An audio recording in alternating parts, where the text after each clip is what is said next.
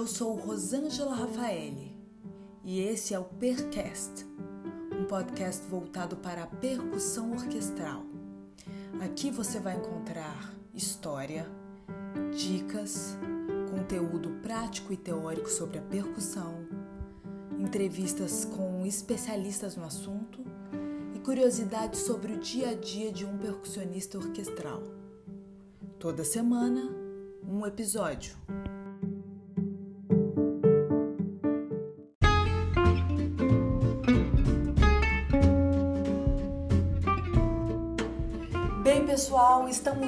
Para mais um episódio do Percast. Estamos na terceira temporada, que é uma temporada que se dedica a entrevistas com percussionistas. E o percussionista de hoje é o Rubens Lopes.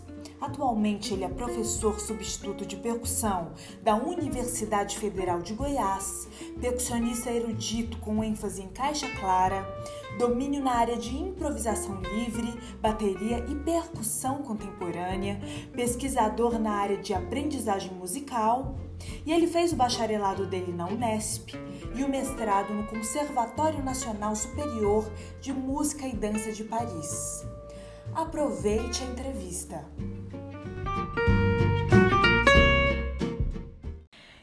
Hoje em dia, Rubens, como você visualiza as oportunidades do mercado de trabalho para o percussionista? Você já tinha falado alguma coisa sobre isso? Queria que você falasse mais. Ah, você quer do ponto de vista geral ou do, do, do Brasil, talvez? Ah, do Brasil. Então, o Brasil eu acho que é um pouco triste, Rafa. Eu sempre, meus alunos, por exemplo, é uma, é uma coisa, é uma recorrência. Assim, o aluno chega na aula, professor, posso conversar com você hoje? Aí, vamos lá, o que está acontecendo? Ah, é que eu ando meio desmotivado e não sei o quê. Bom, quando eu tento sempre é, cuidar da minha parte na, na, música com eles, que é cuidar da parte do contexto musical, das notas e tal. Quando vai um pouco mais longe, assim, sobre a psique, sobre o comportamento, aí eu tento falar, ó, vai ver um psicólogo, vai ver um especialista no assunto, sabe? Mas eu posso deduzir que essa desmotivação, ela acontece por causa do nosso meio musical. Que nem eu falei para você, é, se a gente colocar na, na ponta do papel aí, quantos músicos estão se formando e quantas vagas em orquestras existem, quantas é, vagas em universidade para dar aulas existem, é muito pequena. As pessoas que estão hoje em grandes orquestras são hiper privilegiados. Assim, se a gente fizer uma, uma conta, achar uma porcentagem para isso, é triste, eu acho. Porque, assim, acho que todo mundo merece estar numa orquestra. Todo mundo merece, com a formação que a gente tem no Brasil, a gente tem grandes professores. Toda orquestra hoje a gente tem um grande professor dando aula. E eu acho que a gente merece tá, tá, tá num bom trabalho e tal, só que não tem vaga para todo mundo. Então é triste. Então o que o aluno tem que saber hoje em relação ao mercado de trabalho é que ele vai ter que dar aula. Infelizmente, se ele não gosta de dar aula, ele vai acabar tendo que dar aula. Vai, vai ser um, um caminho assim. E se um dia aparece uma oportunidade, talvez ele consiga. Mas talvez, se ele coloca todas as fichas dele nessa oportunidade, eu não sei o que, que garante que ele possa ganhar, ele possa conseguir essa vaga mais do que outros 50 que vão que estão com isso na cabeça também. É muita pretensão achar que eu vou conseguir uma vaga na próxima orquestra uh, em detrimento de outros 50 que também estão querendo a vaga. Então eu acho que de uma maneira realista a gente tem que pensar no que, que tem disponível hoje uh, no meio que a gente está. Agora, o que eu tento sempre pensar também é que a gente não pode ser passivo em relação ao mercado.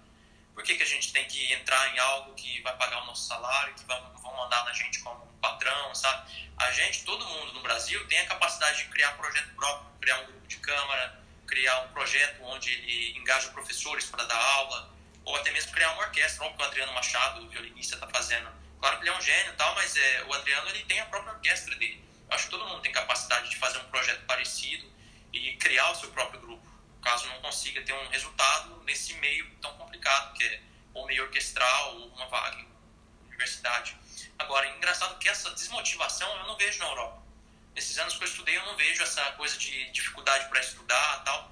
As pessoas são muito alertas porque tem é, um objetivo muito claro no que eles estão fazendo. Isso eu falo para meus alunos também. Ó, quando você vai estudar, é, coloca é, bem claro para você o objetivo que você tem nos seus estudos, porque sem objetivo é muito difícil de você conseguir produzir alguma coisa. E se a gente vai na ciência também, a gente tem uma explicação muito grande para isso. É, tem uma lei, chama Lei de Yerkes-Dodson, que você pode pesquisar na internet também, que se você entende essa lei, você entende por que, que a gente tem é, períodos de alta e baixa motivação para estudar.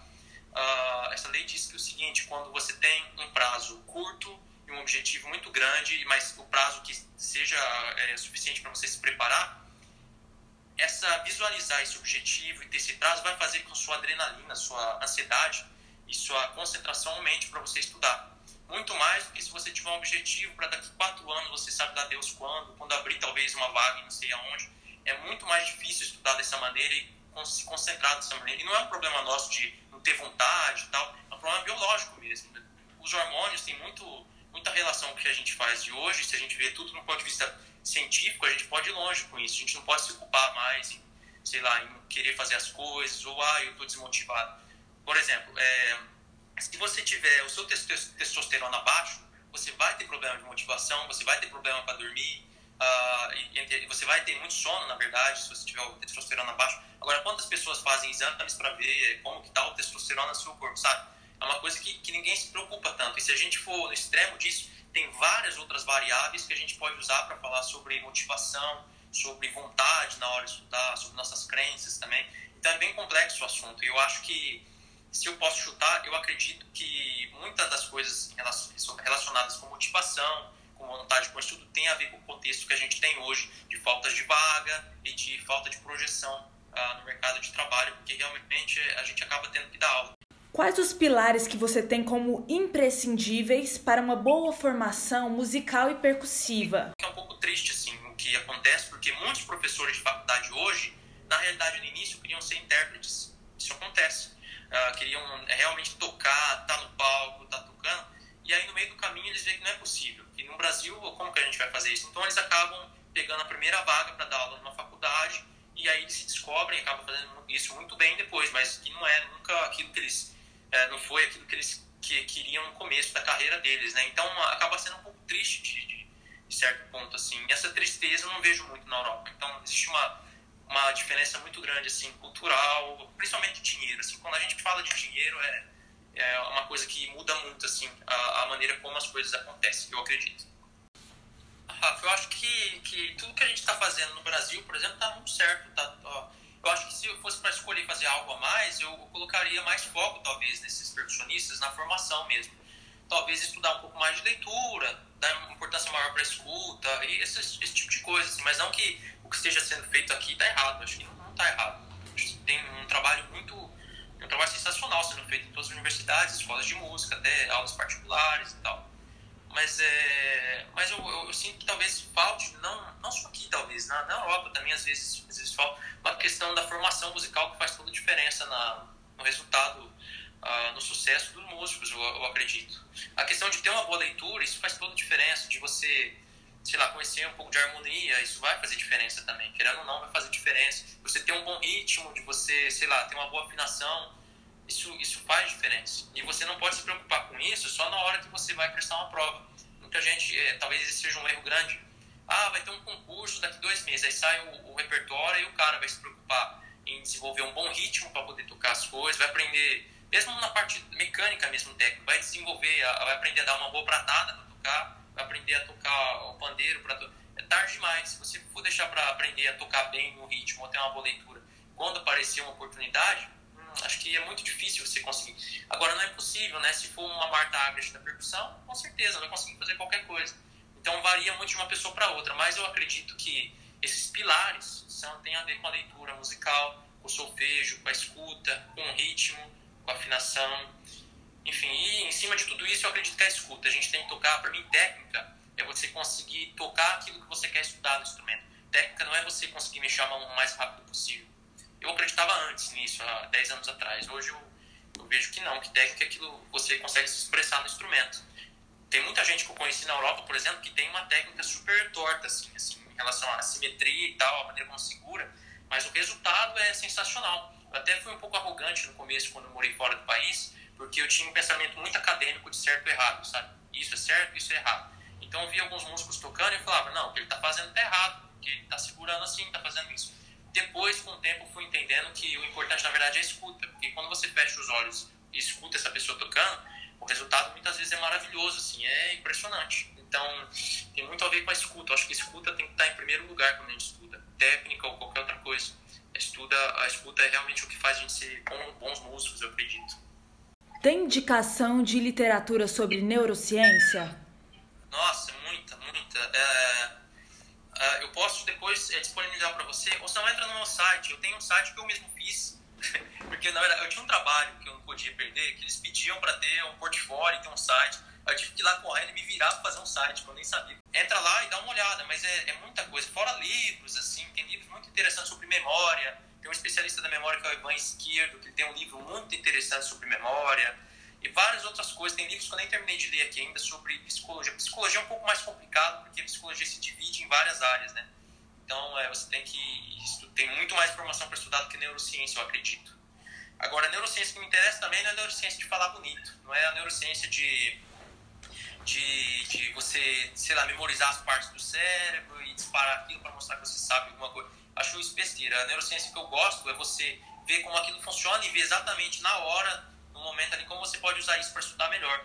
A coisa que eu mais aprendi, que mais me ajudou a estudar, por exemplo, é saber como a memória ela passa da memória de, de trabalho para a memória de longo prazo, sabe? Eu acho que isso foi o que mais me ajudou a estudar bem. E aí eu tento ensinar isso para meus alunos. Tento ensinar eles um negócio de disparo, que é você sempre que você estudar, você tentar disparar que você vai tocar. Você ensinar o caminho da memória de trabalho para a memória de longo prazo. É um tema complicado. Assim. É www.rubenslopesmusic.com.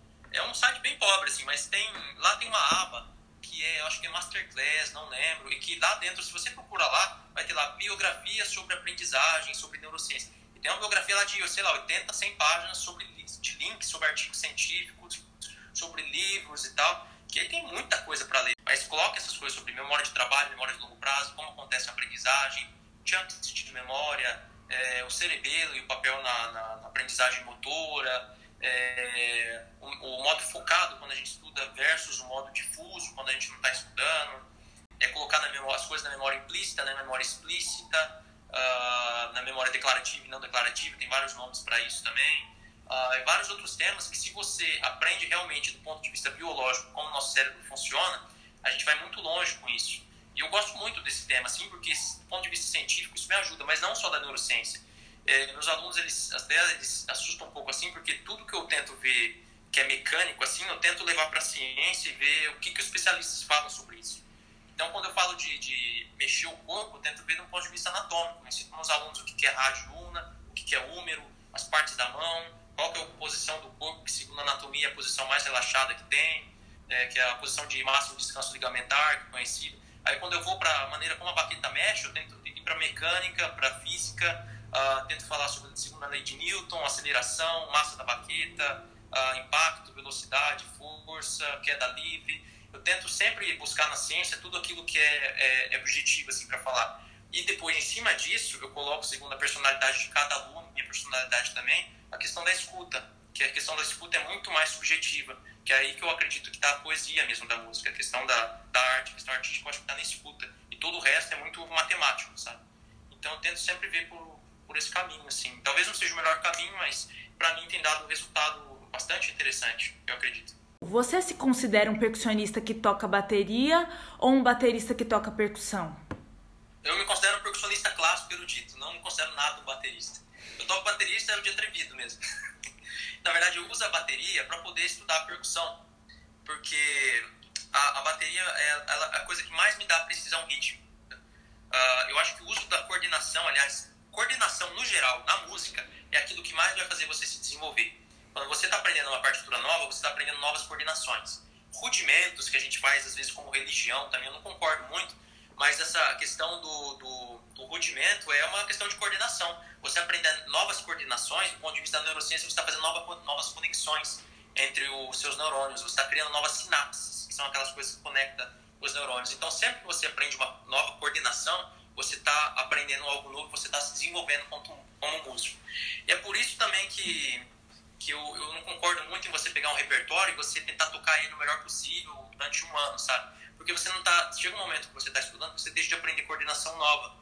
E você deixa de se desenvolver como músico. Eu acho que você sempre tem que estar tá se desenvolvendo e a coordenação é uma maneira de se desenvolver. É a maneira mais próxima de você estar tá dentro do que o neurocientista chama de neuroplasticidade, que é você mudar o seu cérebro, você aprender, você se desenvolver. Se você aprende novas coordenações, novas coisas, você se desenvolve. Se você toca de uma maneira super rígida, sempre a mesma informação, só repetindo para você não errar notas, então aí você já está excitando, trabalhando uma parte que é o cerebelo do seu cérebro, que, que assim, é mais, é mais pobre um pouquinho em relação à inteligência, à aprendizagem, sabe?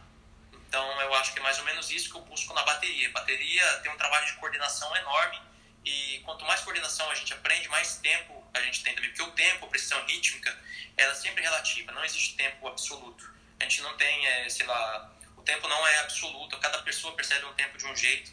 É, a coordenação é uma maneira, dançar, é, você cantar uh, e você colocar algo físico para con controlar essa questão da precisão rítmica é algo que vai realmente fazer o seu ritmo evoluir. O ritmo não é algo mental. Se você fechar os olhos e só pensar no ritmo para tentar desenvolver um bom ritmo, é, é, é, impossível de fazer isso. Pode ser feito estudos depois para provar, mas daqui a 10 anos, por enquanto não existem estudos que mostram que isso é possível. Na verdade, você precisa de um contato físico uh, com o meio que a gente vive para poder ter uma boa precisão rítmica, senão isso não, não é possível. E a bateria é onde eu consigo isso, onde eu consigo essa coordenação, essa, esse desenvolvimento do ponto de vista da precisão rítmica. Então você vê a bateria mais como uma forma de trabalhar a coordenação? Sim, eu vejo. É, como percussionista, sim. Mas é. Porque, na verdade, Rafa, se eu for me considerar um baterista, é, eu já convivi com bateristas, porque eu convivi na classe de improvisação livre com bateristas de jazz, mas grandes bateristas de jazz. Não, assim, caras realmente fantásticos, assim, sensacionais tocando. Vi a masterclass de Daniel Mer, que é o grande baterista suíço que tocava com Dizzy Gillespie Assim, em 2012 eu fui na casa do Edu Ribeiro, quando ele ainda não era tão famoso por causa do Grammy, tive aula com ele. E eu, assim, convivendo e vendo esses bateristas, eu percebo, que eles têm, assim, uma, um objetivo de vida que é muito diferente do que a gente tem na música clássica. Que é, assim, pensar nos standards, pensar em, em transcrever, transcrever baterista, solo de bateria, pensar em linguagem, pensar principalmente no desenvolvimento da própria linguagem na música, porque, na verdade, o jazz é uma composição, né? Sempre a pessoa, quando está tocando jazz, ela está, na verdade, compondo. O camping, que a gente chama no jazz, que é, fazer, que é criar aquele ritmo, o ritmo do jazz né, que a gente faz, o swing. Tem o camping no meio, que a gente improvisa, na verdade, o ritmo. Não é um ritmo sólido como o rock. E dentro disso, uh, existe muita coisa de composição. O, o músico está sendo compositor. E isso é tudo muito diferente do que a gente tem na música clássica. A gente tem a leitura, a escritura musical. E a nossa preocupação com a escritura é muito grande. E eu tenho essa preocupação com a escritura como músico erudito, só que eu acabo levando isso para a bateria também, e a bateria então eu acabo vendo como uma maneira didática de eu, de evoluir, de eu avançar. Só que sem querer, aí eu acabo tocando bateria, algumas coisas que eu tenho que fazer eu acabo tocando bem. Então, a, da maneira como eu gostaria, e acabo tendo algum resultado que pode ser interessante. Hoje eu sou baterista, por exemplo, da grande orquestra João Jacques Justafre, que é a antiga orquestra de Paul Moriá, fez muito sucesso nos anos 60 lá. Então, é, é a orquestra que o André Rio se, se, se inspirou para poder criar a orquestra dele. Então eu já fiz várias turnês com ele, já fiz turnê no Japão de um mês, turnê na China, turnê na Rússia recentemente, tocando bateria. Então assim, é uma coincidência, não é porque eu estudei para tocar bateria, é porque estudando bateria para tocar bem percussão, eu acabei desenvolvendo a bateria sem querer. E tem muita vez a formação musical, lembra que eu te falei? Quando eu chegava da escola lá, com 12 anos de idade, eu me trancava da meio-dia e meia às 9 da noite para poder ficar só estudando bateria. Nessa época eu estudava assim, professor, desenvolvi uma escoliose que eu carrego até hoje, né? Então a acho que tem um pouco a ver dessa formação musical também. Acho que, acho que essa formação é sempre importante. O que você mais curte escutar? Tudo, Rafa, tudo. Eu, às vezes eu deixo o Spotify aqui no aleatório e vou escutando. Mas eu tenho uma, uma playlist na Spotify que eu vou colocando as músicas que eu mais gosto e tal, pra ouvir. Mas no geral, tudo. Assim, o que eu não tenho paciência para escutar é música clássica em, em rádio. Eu adoro escutar música clássica quando eu vou no concerto. Eu acho que a experiência de escutar os músicos é outra. Se ficar escutando música clássica no telefone, talvez escutar um grupo menor é, faz mais sentido para mim, mas escutar um Mahler, eu escuto quando eu tenho que tocar com uma orquestra, com a partitura, para conhecer, mas acho muito pobre você escutar estereofônico assim no seu ouvido, você escutar uma orquestra. Sou muito mais assistir um concerto live. Então, talvez a música erudita eu não escute tanto no telefone, eu prefiro ver ao vivo. Agora, todo o, restante assim de música gravada em estúdio, tal, eu escuto tudo eu tenho a preferência para escutar talvez música brasileira, Gilberto Gil, adoro Elis Regina, por exemplo, Elza Soares, essas, esses grandes gênios da nossa música e tal. Uh, mas eu escuto tudo, jazz, até free jazz eu escuto, assim, que é uma loucura. Às vezes eu, eu apesar de ter me formado em música em, em improvisação livre, eu nunca tive paciência de escutar as pessoas improvisando, fazendo improvisação livre. Para mim, improvisação livre é uma conversa e quando você escuta uma conversa, é, quando você escuta as pessoas tocando, é como você escutar duas pessoas conversando no meio da rua. Eu não tenho paciência para ficar ouvindo a conversa dos outros, sabe? Então, para mim, isso é improvisação livre, é você conversar com. E tanto que na improvisação que eu fiz, que eu me formei, a gente fazia improvisação sempre círculos, círculos a gente chamava de improvisação de relação, música de relação, que tinha relação uma com e não de representação. A gente não tocava para um público, é, com o objetivo de tocar para um público. Mas mesmo assim eu escuto às vezes, escuto a, a, muita coisa de música improvisada, improvisação livre também. Então tem, tem, eu escuto tudo, tudo mesmo. É. Como medir a capacidade dele? Como conseguir influenciar o aluno para ele ter o melhor resultado dele? Essa palavra influenciar também, ela vem um pouco, um pouco carregada para mim. Faz, é, faz mais de um mês que eu estou estudando um tema que eu sempre gostei, que é hipnose. a hipnose para trabalhar, eu, me interessa a questão de trabalhar a ansiedade através da hipnose. Eu tenho feito três, estou fazendo três cursos atualmente agora na quarentena sobre hipnose. Então essa questão da influência, da sugestão, isso é um pouco forte essa palavra para mim. Eu, eu nunca tentei influenciar os alunos. A minha ideia é fazer com que os alunos encontrem o próprio caminho dele. Eu acredito que, que se eu sou um bom professor, eu vou ensinar o aluno a pensar por ele mesmo. Então eu acabo sendo um professor para ensinar o aluno a se tornar autodidata, sabe? Eu, eu não concordo com a ideia de que eu vou que eu tenho que mostrar para o aluno como ele tem que fazer de que ele tem, tipo, um aluno tem que ser dependente do professor, de que eu tenho que dizer, você vai tocar assim, você vai fazer isso. Tanto que eu deixo, às vezes, meus alunos é, um pouco malucos, assim, de, porque eu, eles vão falar alguma coisa, eu dou um monte de possibilidade para eles de, de, de, diferentes coisas, assim, que eles podem fazer. Talvez, no momento, é até difícil deles entenderem isso, mas depois, com o tempo, eles vão digerindo essas coisas. Porque é muito mais fácil, do ponto de vista pedagógico, chegar para o aluno e falar, você vai fazer assim, porque tem que ser assim, e isso aqui vai ser o melhor para você o aluno se sente mais confiante, mais confortável. Só que não é isso exatamente que vai dar um bom futuro para esse aluno, ponto de vista da, do desenvolvimento pessoal dele. Eu acredito que o aluno ele tem que se, ele tem que focar no, no, no, em aprender como ele aprende, como ele aprende as coisas sem precisar depender de alguém. Então, é, se, eu, se eu acho que eu sou um bom professor, então eu tenho que ensinar o aluno a se virar sozinho.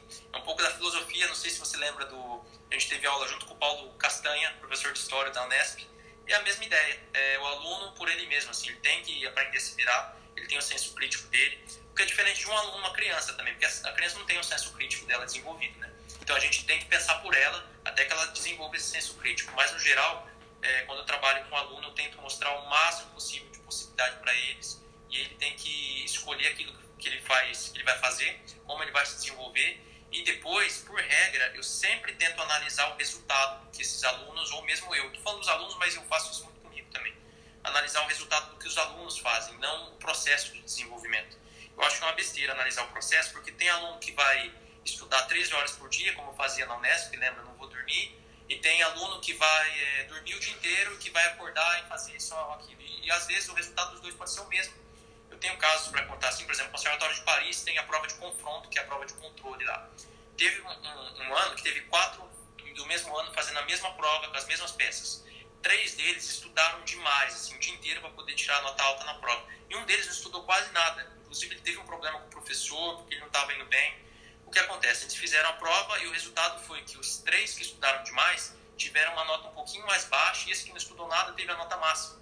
Então, esse é o extremo, mas a gente tem muito isso em tudo, assim, né? em qualquer conservatório, qualquer universidade. Então, a gente tem que levar em consideração a, o processo de cada um individualmente. Esse ponto vista mais psicológico, assim, do comportamento, sabe, da personalidade de cada um. E não tentar ter um molde encaixar as pessoas nesse molde. Na verdade, você tem que criar um molde para cada um que funcione melhor. E aí, o, a maneira de conseguir controlar isso, equilibrar isso, é sempre colocar o foco no resultado. Aí eu vejo o resultado do que que esses alunos fazem e depois da escolha que eles fizerem do resultado, aí eu sento e converso com eles. Ó, oh, você fez essa escolha, seu resultado foi assim, foi assim. Como que você pode mudar nas suas escolhas para ter um resultado melhor? E a gente vai conversando e nessa orientação, é mais uma orientação. Uh, eu tenho um pouco o pensamento do Varese também. Tem um vídeo que ele fala que você não pode ensinar um aluno a tocar, não tem como. Então, por isso até que ele não dava aula de instrumento, o Varese. Ele fazia arranjo para ganhar a vida dele, não dava aulas. Então eu tenho esse pensamento também. Eu não posso ensinar alguém a tocar, mas eu posso ensinar alguém a pensar como ele tem que tocar, a pensar a encontrar o caminho sozinho. Eu acho que esse é o melhor, é a melhor questão que eu, que eu posso ajudar o aluno, talvez. É, o melhor, a melhor orientação que eu posso dar para ele, eu acredito.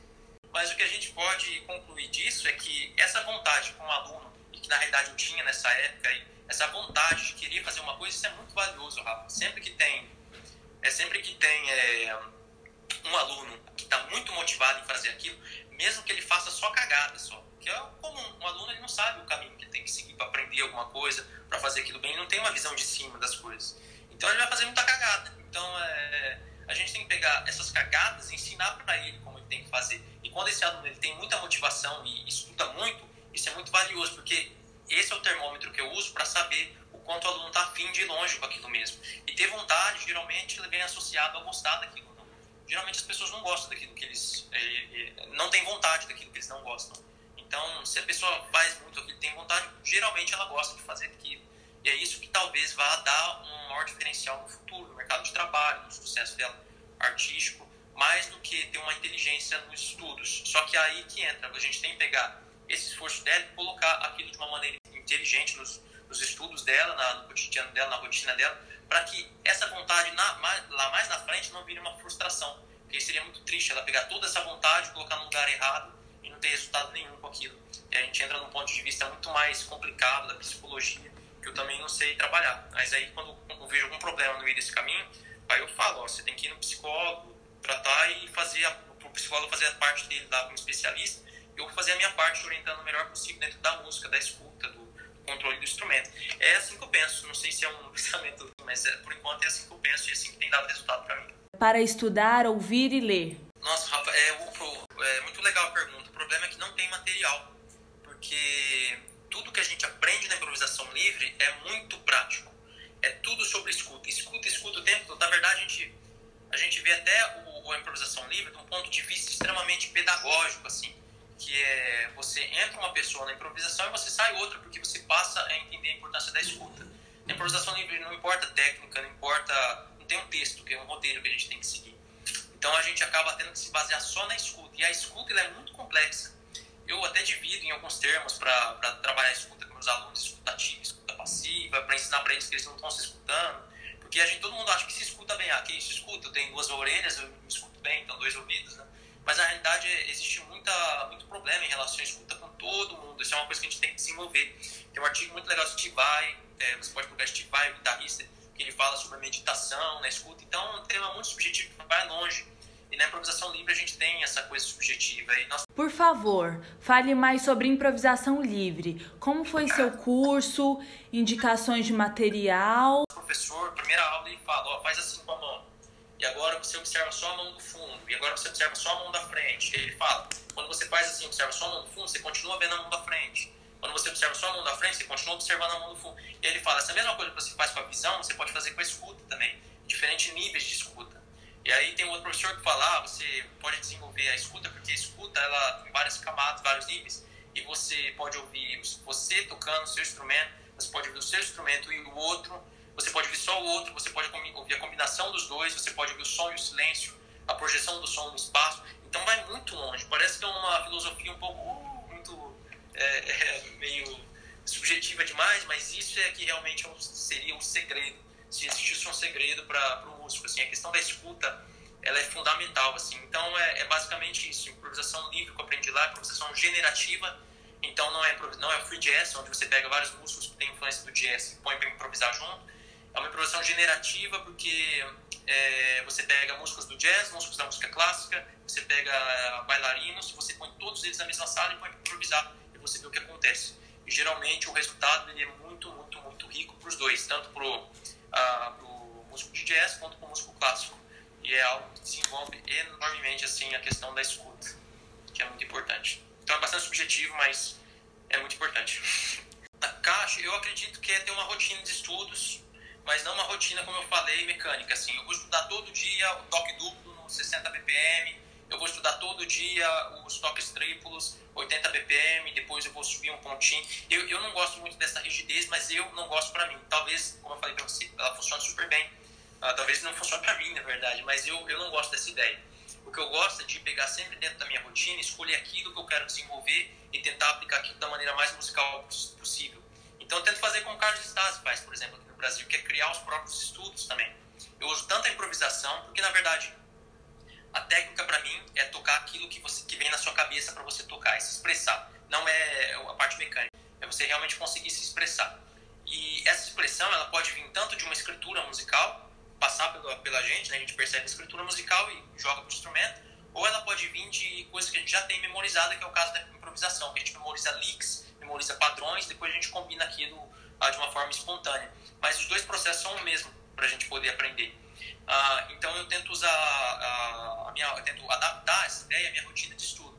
Então se eu quero estudar, por exemplo, toque duplo e eu quero desenvolver isso, então eu vou achar um contexto extremamente musical em que eu aplique os toques duplos. E eu nunca vou fazer hoje, eu não faço mais como fazia antigamente, que é pegar, por exemplo, eu vou pegar um, um pad aqui, peraí, vou pegar isso aqui para vocês escutarem melhor. Eu nunca vou fazer isso aqui, por exemplo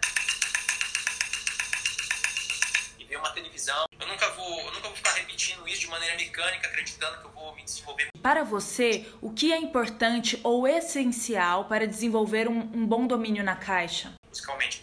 Pode ser que eu vire um monstro fazendo isso depois, mas do ponto de vista técnico, sabe? Da, não dessa técnica que eu falo, mas essa parte de ferramenta mecânica, sabe? De repetição. Mas do ponto de vista musical, eu não vejo interesse nenhum em fazer isso. Então, sempre que eu vou fazer isso, eu coloco isso dentro de uma estrutura musical, contexto. Pode ser um estudo que eu escrevo, ou se não uma partitura de uma, de uma obra que eu estou tocando, ou se não uma improvisação. Então faço, por exemplo, se eu for cantar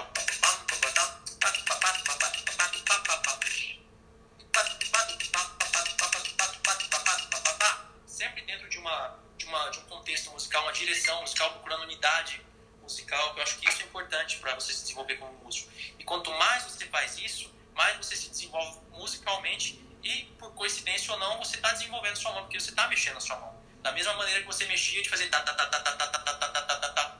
Então, ao invés de fazer ta ta ta ta ta, eu coloco isso dentro ta ta ta ta ta ta ta ta ta ta, sempre dentro de um contexto musical. É isso que eu penso. Pode falar é, sobre o processo de criação das suas peças e estudos? Esse tema sem tabu, Rafa, porque eu presenciei muito doping na, na, na Europa para fazer concurso. E eu, assim, eu me senti um pouco sozinho, porque eu via que todo mundo estava dopado. Tem até um termo francês que chama Gobet se você falar que alguém está gobê, é porque alguém tomou beta-bloqueador para fazer concurso uh, de orquestra. O beta-bloqueador é uma droga, uma droga que causa um grande, é, uma grande dependência psicológica. Então, se você começa a tocar isso, você vai ficar ótimo, você não vai tremer, você não vai ter mais problema de estresse de palco.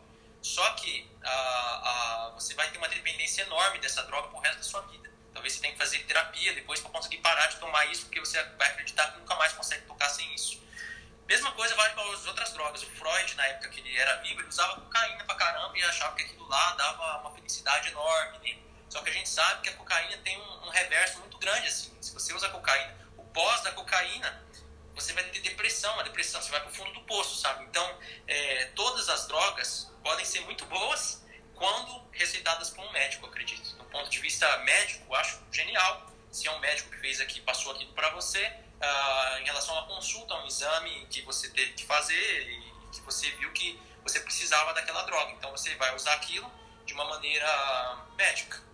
Agora, se você não usa de uma maneira médica e responsável, aí você vai ter o, o revés, né? E isso pode te trazer, pode ser o fim da sua carreira, por exemplo. Se você usa alguma coisa sem, sem consciência daquilo, você pode terminar sua carreira fácil. Muita gente vai para o álcool, muita gente vai para outras drogas mais pesadas. Então, se você faz isso sem pensar na consequência que aquilo pode te dar depois, de um ponto de vista biológico, você vai se afundar, ao invés de conseguir o resultado daquilo lá. É isso que eu acredito. O que você acha sobre o uso de drogas durante o estudo de percussão? Ah, maravilhoso. É, eu escrevi um estudo de pandeiro.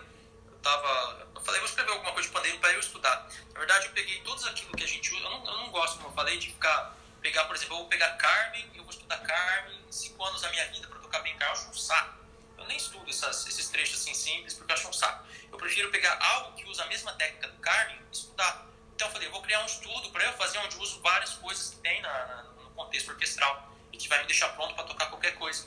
Então aí eu escrevi essa, essa piscina e meu processo de estudo foi cantar, cantar, cantar. Então você canta pá, pá, pá, pá, pá, pá, pá, pá, pá. Isso você escreve na, na partitura. Você escreve na partitura. Aí você pega um, alguma coisa que é um, algum, alguma dificuldade de trecho de orquestra, você encaixa dentro daquela música. E aí eu fiz isso. Uh, e outra, qual foi? Foi piscina qual outra? Caixa. Caixa é tentar achar qual que é o meu problema principal. Se é toque duplo, se é toque triplo, triplo, se é rolo, piano, essas coisas que sempre são é, complicadas na caixa. E tentar cantar e colocar aquilo dentro de um contexto musical. E aí eu posso ou cantar improvisando ou cantar e escrever aquilo numa partitura. A vantagem de escrever numa partitura é que eu posso apagar depois e corrigir se eu gostar do resultado. Né? Porque se eu estiver improvisando, 90% das coisas que eu posso fazer pode ser ridículo, pode não funcionar. Né? Então, a vantagem da escritura é essa. Você escreve, você pode apagar e refazer de um jeito que soe melhor depois. Mas sem, nunca, nunca com a pretensão de escrever algo para os outros, né? Sempre desenvolvimento meu para mim. Essa piscina eu coloquei mais na internet porque eu falei, ah, que resultado bacana, eu mandei para um, um, professor, para um colega, ele falou, nossa, você tem que colocar isso e publicar. Eu publiquei, as pessoas gostaram, falei, ah, bacana, né? Fico feliz de poder ajudar as pessoas em relação a isso. Hum. Tenho aqui, é tudo destruído, de tanto que eu estudo isso aqui. É o livro de estudos do xilofone de Delecluse, por exemplo. Eu tenho o objetivo de tocar todos eles bem, penso em gravar um dia. Então aqui tem 20 estudos, eu devo estar tá tocando uns 8 então todo dia eu volto aqui, vejo o que, eu não sei ainda. E aqui eu acredito que fazendo isso bem é o que vai me fazer tocar Porgy Bass bem. É a ideia que eu tenho. Se eu fazer isso bem, se eu ler isso bem, tocar no tempo, me escutar muito, é isso que vai me fazer tocar Porgy Bass bem. Não estudar Porgy Bass todo dia, né, é, uma hora por dia, sabe? Todo dia. Eu, é, então é, eu tenho esse, essa ideia, mas não sei se é isso exatamente que funciona. Mas eu aconselho que todo mundo experimente, tente fazer isso também. Então, essa rotina minha é muito, muito, muito rígida, assim. E enquanto eu vou estudando teclado, eu estudo prato também, eu estudo algo de teclado, cansei, aí começo a ver que eu não estou rendendo, eu faço uma pausa, dou uma pratada piano, uma pratada forte, aí largo o prato ali no cantinho, volto a estudar teclado, depois faço uma pausa, ler um trecho de, um, de algo importante, depois volto pro teclado, aí leio, faço um pouco mais de leitura, aí depois largo o xilofone, por exemplo, vou pro vibrafone, leio uma peça contemporânea, uh, estudo algum trecho que ainda não sei tocar, ou se não reviso algum trecho que eu estudei que eu acho interessante esse tipo de coisa, assim, vou levar. Mas aí tem pequenas mudanças que eu posso fazer no dia a dia. Eu sei que se eu saio um pouco dessa rotina, se, por exemplo, eu não estudo caixa no meu dia, eu, eu durmo mal, eu não me sinto bem. Eu sinto que eu, algo fiz de errado no meu dia, sabe? Então eu acho que é basicamente isso. Você tem acesso a que instrumentos aí, por exemplo? Enfim. Aqui eu trouxe para casa glockenspiel, vibrafone, xilofone, pandeiro e prato. Eu só não trouxe marimba, na verdade. Esses instrumentos que eu, que eu gosto de dar, tal, não trouxe marimba, mas esses outros eu trouxe aproveitando o ensejo que as pessoas estão perguntando sobre estudos e você também está falando, queria saber assim, de maneira mais prática, sei lá, você planeja seu dia de estudos todo dia ou você vai vivendo assim, ah, eu quero estudar bateria e vai, ou você tem um planejamento para o dia? Rafa, eu sou muito rigoroso com rotina, uh, nem sei se isso é bom, não, não recomendo copiar, recomendo experimentar, ver se funciona para você, mas eu sou muito rigoroso. Eu tenho sempre os mesmos horários para fazer tudo eu acho que isso talvez também indo para a ciência, desculpa falar da, dessa parte do ponto de vista da, da, ciência, mas a gente pode falar da, da do, do, sistema de recompensa do nosso cérebro e a gente regular algo que chama ciclo circadiano, que é regular o dia e a noite, como acontece a produção de hormônios. Eu acho que quando você tem algo re, é, regular, assim, você faz sempre no mesmo horário, isso tende a se regularizar de uma maneira melhor, é o que eu acredito. Mas eu tenho um, um sistema muito rígido, assim, eu, eu acordo e vou estudar sempre caixa. Aí eu estudo, sei lá, uma hora, 40 minutos de caixa. Da caixa eu vou sempre estudar leitura. Aí eu vou estudar leitura. Depois de estudar leitura, eu vou sempre encaminho fazer algo que eu não sei. Pode ser, sei lá, fazer arpejos dentro de uma escala do campo menor melódico. Pode ser estudar algum, alguma peça que eu ainda não, sei. Eu tenho aqui, deixa eu ver se eu. Tem uma coisa interessante que eu lembrei para contar agora. Quando a gente foi gravar o Cage, né, a terceira construção, o Rubens tinha um medidor de septina. Então ele falou assim, Rafa, é, toca sua septina para ver se tá, tá alinhadinha. E aí eu estudei essa septina e um dia ele colocou o medidor de septina e falou, não, agora sua septina tá legal, acho que a gente pode continuar. É, isso, eu não lembro se você tava tocando com a gente, que sim, mas lembra que a gente gravou a terceira construção do Kate pelo sexo? Pelo então, sexo? é. E aí eu, eu, tinha essa, essa. Na verdade é um metrônomo que toca septinas. Uh, que eu gravei, é, tinha septinas do, do Cage, e eu gravei músico por músico que estava tocando nesse quarteto com a gente. Um desses músicos era o Carlão. Uh, e eu gravei todo mundo, e assim, a septina de todo mundo tava meio assim, meio manca, né? A minha também tava. Oh, porque aí eu gravo, né? E reduzo a velocidade máxima possível, você escuta certinho. Um, dois, três, quatro, cinco, seis, sete. Você escuta a precisão. E eu lembro que o Carlão, não sei se você lembra, mas a Septina ali tava perfeita, assim. Nesse dia ele ficou super feliz, rolou no chão. Ah, minha Septina. é. Ah, mas é uma maluquice isso, Rafa. Não sei se é. Assim, é um bom exemplo para dizer como, como realmente eu sou encanado com muitas coisas assim, que eu faço. Essa questão de cobrança que eu tenho comigo, perfeccionismo. Eu não acredito que seja um ponto positivo, não, mas isso me abriu talvez portas em muitos lugares. Talvez, não sei. Mas é, mas é... Explica o teu processo de estudo no xilofone? Tem, tem as duas. Talvez os que mais me influenciaram foram as mulheres. Foi a Vasilena Serafimova, eu cheguei a morar com ela lá quando, quando eu tive um problema lá com o alojamento, eu fiquei morando com ela, que é uma marimbista internacional, assim, ela, digitem depois no, no, aí no, no Google, Vasilena Serafimova. Essa mulher genial, uma búlgara que estudou no Conservatório de Paris, Uh, e outra é a Adelaide Ferrier, que é também, é, ela entrou com 15 anos no Conservatório de Paris, e ela é genial em relação a tocar teclados, assim. Então, essas duas me, me marcaram muito, assim, a, a minha trajetória, porque você acaba estudando, como eu falei lá, eu falei isso nessa live também, que um, a maneira como a gente estuda dentro de um conservatório, uma universidade, tem muito a ver com a convivência com os outros, com os outros músicos. E é muito inconsciente, Rafa, que acaba gerando sem querer, sem querer mesmo. Não é, a gente não, não quer ter isso, mas acaba gerando uma competição. É assim que todo processo pedagógico acredito que funciona dentro de um sistema. E a gente acaba se comparando. A gente olha o músico que ele está fazendo, então a gente acaba se comparando. Será que eu estou tocando melhor que ele, pior? E ninguém quer tocar pior que ninguém. Então todo mundo acaba puxando um pouquinho o nível para cima para chegar na pessoa que toca melhor. E na sala sempre tem a Adelaide Ferrier, a Vacilena Serafimou, e a gente sempre tenta chegar nessas pessoas porque o que eles fazem são, é genial, né? Então a, essas duas me influenciaram demais, demais, demais. Uh, no xilofone, a, a dificuldade do xilofone sempre é a, é a mecânica básica, eu acredito. É você tocar é, segundas maiores no teclado natural, você fazer uma escala de Dó maior, por exemplo. Eu acredito que se você controlar isso, já é metade do caminho andado para você fazer qualquer coisa no teclado. Depois é escalas cromáticas, que você acaba caminhando em pentatônicas também na, na nos teclados de, sustenidos. É, saltos, saltos de segunda, essas coisas assim, você tentar achar um meio que você coloque de uma maneira musical. Para mim, a leitura à primeira vista, ler chorinho, ler qualquer coisa à primeira vista é interessante. E você tentar tocar o melhor possível um material que você já toca bem também. Uh, aí tem, ah, tem várias, acho que é basicamente isso, eu não processo de estudo. Depois, como eu toco, tem uma maneira bem específica que eu desenvolvi com o tempo, que é tocar sempre com, a, com o máximo possível de controle dos meus braços, uh, o toque do, da, até no fundo da tecla, eu penso na cama elástica, que a baqueta tem que chegar até no fundo da tecla, tem um jeito de tocar que só relata a tecla, né? Então tento ter um som bem consistente, a gente chama de full sound, que é timbrar o som, tentar tocar no fundo da tecla tudo, mesmo piano. É, a, a, o gesto que eu uso sempre para a técnica embaixo, a, a mão embaixo. Tem mulheres musicistas que influenciaram sua trajetória fora do país? Eu tento usar sempre o movimento de rádio una, que é esse movimento de rotação do braço.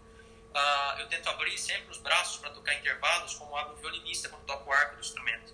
Quando o violinista abre, ele faz isso aqui com o braço. Então, ao invés de girar assim para tocar intervalo, eu abro o braço inteiro para tocar os intervalos para não errar nota. Assim, eu tenho técnica, técnica sólida. Então, eu sempre toco nessa posição, só que para acertar as notas eu, eu meço com o braço, sabe? Assim como um trombonista médio com a vara, eu meço com o braço onde eu vou tocar. Isso tem funcionado para mim. Uh, enfim, isso, leitura, uh, se escutar muito, muito mesmo. Acho que esse trabalho de escuta é o mais complicado da percussão. Enfim, é basicamente isso, Rafa. Talvez é motivar as pessoas, a, essa coisa da motivação que eu falei. Eu sei que o mercado no Brasil é complicado, né? É complicado para muita gente está se formando aí para ter para ter um espaço no mercado de trabalho e às vezes não vai ter, às vezes é muito difícil e tal. Então, esse motivo, ao invés de ficar passivo nos seus estudos, em vez de você esperar ah, uma oportunidade ideal, aquela coisa cair do céu, eu motivo vocês a fazer, criar o seu próprio contexto de trabalho, a criar o seu próprio grupo, buscar, buscar as pessoas com quem, quem você gosta de fazer duos, fazer projetos, enviar projetos assim que vocês veem algum edital aberto e, e, se mexer, assim, fazer ser bem ativo em relação à produção musical. Eu acho que a gente pode mudar o nosso contexto musical, o nosso cenário hoje da música no Brasil, através de uma posição ativa e não passiva. Não a gente ficar sentado com uma caixa clara trancado, com um pandeiro, esperando o concurso de orquestra cair do céu, porque quando abrir vai ter 100 músicos querendo fazer o mesmo concurso e com a mesma chance de, de ganhar que, que você. Aliás, concurso é sempre complicado. Tem um caso lá em Nantes, por exemplo, que o timpanista fez o concurso, foi até a final, mas aí eles não pegaram ninguém. Aí fizeram a prova de novo e o timpanista, certo que ele ia ganhar, e não passou nem no primeiro turno do concurso. Então, o concurso é sempre muito subjetivo, assim, essas oportunidades. É, então, por isso eu, eu aconselho, assim, uma sugestão, você que está estudando, você que já é profissional, faz o máximo possível para você criar um contexto onde a gente possa trabalhar. Me chama para tocar com você, chama seus colegas, faz um chama os violinistas que estudaram com você e faça um grupo de música contemporânea, música, música barroca que seja, música, é, faça um grupo de jazz, faz algo ativo pela música no nosso país, que eu acho que é isso que vai fazer diferença. E não a gente sentar com o nosso instrumento esperando o trabalho cair do céu. Eu acho que é isso. Perfeito, Rafa. Obrigada, Rubens. Obrigada, obrigada. É um prazer. Como você lida com essas suas cobranças internas? Ah, não sei, já, já tentei fazer até terapia já de, de qualquer uma coisa que às vezes me atrapalha. Você às vezes vive menos bem por causa dessas cobranças que você tem com você mesmo, de que você tem que fazer aquilo bem e tal. Então eu vivo, posso dizer que às vezes eu vivo mal, às vezes eu vivo bem, não sei como. Ah, é algo que eu ainda não, não me descobri. Eu sempre tô com essa ansiedade, essa vontade, não durmo à noite, sabe? Sempre, às vezes eu acordo três horas da manhã, vou tocar um pouquinho, dar uma pratada ali, fazer alguma coisa. Que é uma coisa, é uma cobrança mesmo que infelizmente eu tenho e que eu não sei dizer se, se ajuda. Eu acho que não, acho que não ajuda não. Mas é uma coisa que tem aberto as portas para mim. Talvez eu possa dizer que tudo que eu consegui até hoje em relação ao concurso tal foi por causa dessa dessa cobrança e mesmo essas coisas assim, sabe, essa coisa de ah, você dormiu ouvindo lá. Assim como isso, é, tudo, geralmente o que eu faço, é muito comum eu ouvir das pessoas, para que você faz isso? Para quê? Para que você estudou assim? Para que você perdeu tempo com isso? Para que você foi lá? Então esse para quê é sempre uh, me deu muito muita muita sempre abriu as portas muito para mim. Na França, uh, em concurso de orquestra, esse para quê fez as pessoas esperar, ter uma expectativa para ver quem que é aquele cara que chega todo dia 8 horas no Conservatório de Paris para tocar caixa. Foi assim que eu fui recebido na concurso da Philharmonic Orchestra, por exemplo. Porque não sei como que eles ficaram sabendo que eu era o cara que chegava todo dia às 8 da manhã, que era a hora que abria o conservatório, e estudava caixa no Conservatório de Paris. Então o júri estava esperando para ver quem que era o cara da caixa, né? Então uh, isso me ajudou, então isso sempre abriu as portas de alguma maneira ou outra para mim, sabe? Então é um para quê que tá talvez exagerado demais, demais, mas é que me, chegar onde eu, eu cheguei. Podia ser diferente, talvez, mas é, acho que eu estou feliz com isso. Só queria ser um pouco menos encanado, talvez, mas isso eu já estou aprendendo a lidar aos poucos com isso. É isso. Viu? Obrigada de verdade. Ah, eu que agradeço. Mas é meu, Rafa.